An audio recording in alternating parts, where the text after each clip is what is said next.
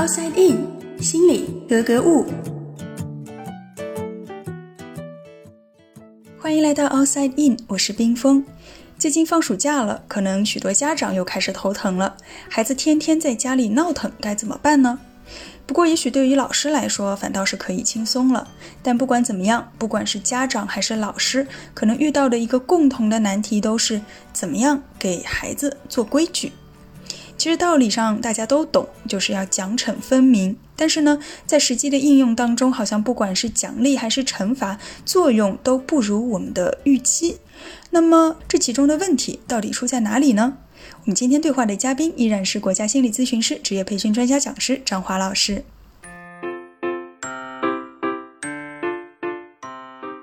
张老师你好，哎，你好，嗯，可能很多家长还有老师都会有这样子的一个烦恼啊，就是这个小孩子太调皮了，太不听话了。对，调皮捣蛋的孩子呢比较难管，可能让我们比较累。当然反过来看，调皮捣蛋。也是小孩子的一个本性，为什么呢？因为在小孩子比较小的时候啊，他的大脑的这份兴奋性的细胞发育比较优势，而这种抑制性细胞发育比较劣势，比较晚一些，所以使得很多小孩他动起来呀很冲动，不容易受约束，很失控。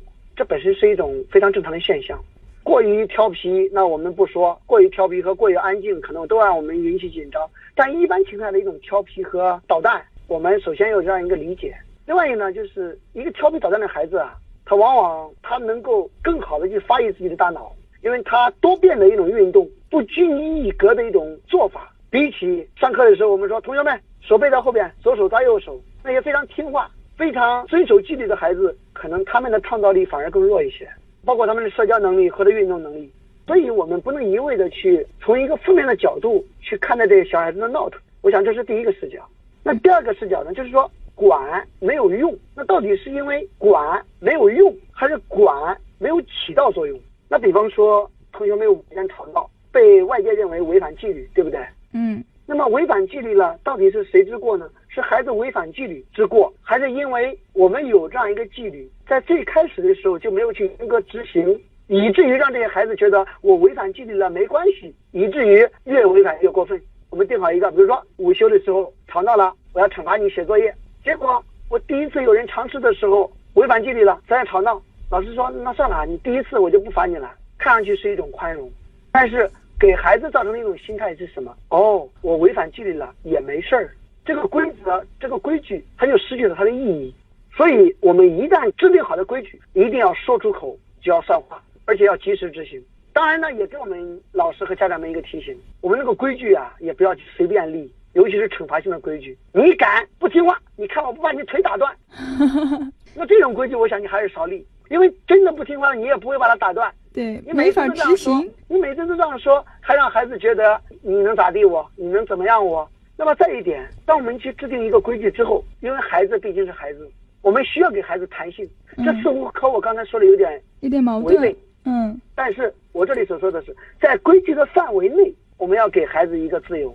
比方说，并不是孩子们不能动，而是说你不能在上课的时候乱动。嗯，下课的时候你可以自由动，你要让孩子感受到这种自由，而我不是完完全全被你摆布的这样一种感觉。要给他明确出来，你是什么是可以的，什么是不可以的。对，在可以的范围内，要有一个空间，让他感觉到自己的自由，而不是被你束缚住了。对的，我们每当给孩子一个约束的时候，就要同时给孩子一个自由，他两者之间并不违背。这个自由是在约束范围内的自由，而且要给孩子去强调这种自由。这样一来，这个孩子既能去遵守你的规矩，又能享受作为孩子般的自由，可能才是比较有符合孩子天性的。再者呢，当我们要去惩罚一个人的时候，我们要把这个惩罚搞得很具体、很明确，而不能让那个孩子感觉到这个惩罚我都不知道在惩罚什么。有这样一个例子：一个家长问孩子说：“你怎么回来那么晚啊？我要批评你，我要惩罚你。”孩子说：“我下课了之后到同学家去玩了，那没按时回家是不是应该批评？”嗯，孩子说：“对呀，我知道我是不对的呀。所以当我到同学家去玩的时候，我同学的爸爸说你放学了没回家，没给家里人交代，这是不对的，所以你回家吧。”结果这个孩子就回来了。那爸爸为什么我知错就改回来你还批评我？是不是一个人犯了错知错就改就该挨批评？那我说的意思是什么？当我们去做一个惩罚的时候，我们一定要告诉孩子哪是对的，哪是错的，明确的去做惩罚。比如说刚才这个例子当中，我们会说，今天我该批评，因为你放学没回家，这是你需要受到惩罚的地方。嗯，但是今天我表扬你，因为你知错了，知道回来的晚，及时做了改正，这是值得表扬的。所以我们要让孩子明确我们惩罚的点具体在哪里，并且我们每一在使用惩罚这样一个方法的时候，我们惩罚的是孩子的行为，在惩罚孩子行为的同时，要让孩子感受到你的人和你在接受惩罚、感受到惩罚的时候形成了一种不好的心情、不好的感受，这个是我是接受你的。你不能让这个人感觉到我因为这个行为而我整个人都被否认了，所以我们惩罚的行为不是人，也不是人的感受，就是有一种对事不对人。我只是批评你这个事情不对，但是并不是否定你这个人。对，当然呢，最后呢，也提醒我们家长或者说老师们啊，我们尽量不要用惩罚。几乎惩罚能做到的事情呢，都是可以通过奖励、通过强化而得来。用奖励的方式来达到惩罚的目的。对你比方说，我们案例当中说，同学们午休的时候不能吵闹，那我们可以说，哎，谁能够在午睡的时候安安静静的休息，我们奖励。而且据研究发现，这样一种效果比起惩罚更加实用。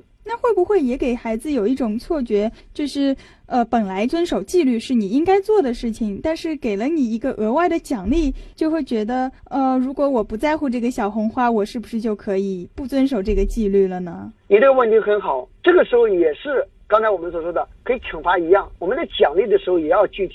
你比方说，呃，我奖励你们，为什么奖励你呢？是因为你做对事情了，仍然不骄傲，我奖励你。或者说我奖励你，是因为你虽然做错事情了，但是我看你在做错事情的过程当中，你的心态很积极，我奖励你。这种奖励和强化可以是一个人的行为，可以是一个人的努力，可以是一个人的积极心态，可以是一个人的尝试心等等等等。也就是说，像我们刚才所谈的惩罚的概念一样，我们要细化，这是很多家长所不大能够意识到的部分。对。其实家庭教育和学校教育，他们有很多的共通点。但有时候呢，学校教育它又会有一定的特殊性。那作为老师来说啊，可能经常会遇到的一个情况就是，班级里总会有那么一两个皮大王。那对于这样的学生，老师通常可以做些什么呢？我们继续来听张华老师是怎么说的。面对这个问题呢，我想有这样几个点啊。嗯。首先呢，这个调皮叛逆的孩子啊，他是处于一种什么出发点？我们怎么去理解他？一般情况下，调皮叛逆的孩子啊。都是期望能够得到老师更多的一种关爱和鼓励，他们往往是通过自己的独有的这样一种行为和方式来引起老师的关注，进而呢能够获得老师的一种爱。因此，对于这种调皮叛逆的孩子，老师呢更加不应该吝啬自己的语言，而是要通过各种形式向他们表达爱。即使有时候老师可能只是一种微笑，只是一种关心的话。甚至孩子做对了，过去一个亲切的抚摸，可能都会让这些孩子感觉到，哦，老师也是爱我的，老师也能注意到我，所以我应该听老师的话，那也就不会使得这个孩子啊，再去用这样一种调皮叛逆的方式去引起老师的关注。那这是我们对他的理解啊，也是第一点。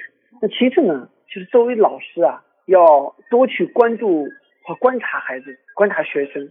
发现一些这种调皮孩子身上他的一些优点和闪光点啊，因为往往这种调皮的孩子，他们有很多表现是让我们不满意的，但是这些孩子身上往往也有很多非常积极的、非常可贵的一些地方。比如说这些孩子在班级里往往是那些问题比较多、好问、比较喜欢探索，因为探索把很多东西都搞坏掉了，对不对？啊，比如这些孩子往往自己是比较有主见的，对，可能号召力比较强，对，有号召力比较强，而且也是比较聪明的。所以，作为老师，我们如何去找到他们的闪光点，去鼓励他们？那越是能够鼓励他们，善于发现他们身上那些闪光点，以平静的心态去看待这些调皮的孩子，可能这些孩子反而更加的把自己身上的优点去发挥更大。当然，还有就是对于这种调皮叛逆的孩子啊，做老师的经常要创造一些条件，让他们有这种发泄的机会。也就是说，要有机会让这些学生啊，在班级里、在课堂上或者课堂下有事可做。因为孩子没事做的时候，可能就开始大声说话呀、乱跑呀、调皮捣蛋啊。因为这个调皮的孩子啊，往往都是精力过剩的孩子。我们要允许这些孩子把这种旺盛的精力发泄出来。比如说，你可以让这些孩子有意的到户外去活动一下，或者说让他们孩子反而去追一追、跑一跑、跳一跳，呃，让他们能够释放一下身上的这样一种能量。作为老师，要创造一些这样的条件。给孩子这样一些动一动的机会、动手的机会，让他们发泄一下身上的这种能量，或许他能够更加平静下来。我们要从内心里去理解，调皮本身不是为了气你，也不是为了伤害你，他只是更多的为了可能获取这样一种期望得到老师这种关爱和期望得到鼓励。好的，谢谢张老师。其实怎么说呢？我们每个人来到这个世界，都是期待着可以得到别人的认同。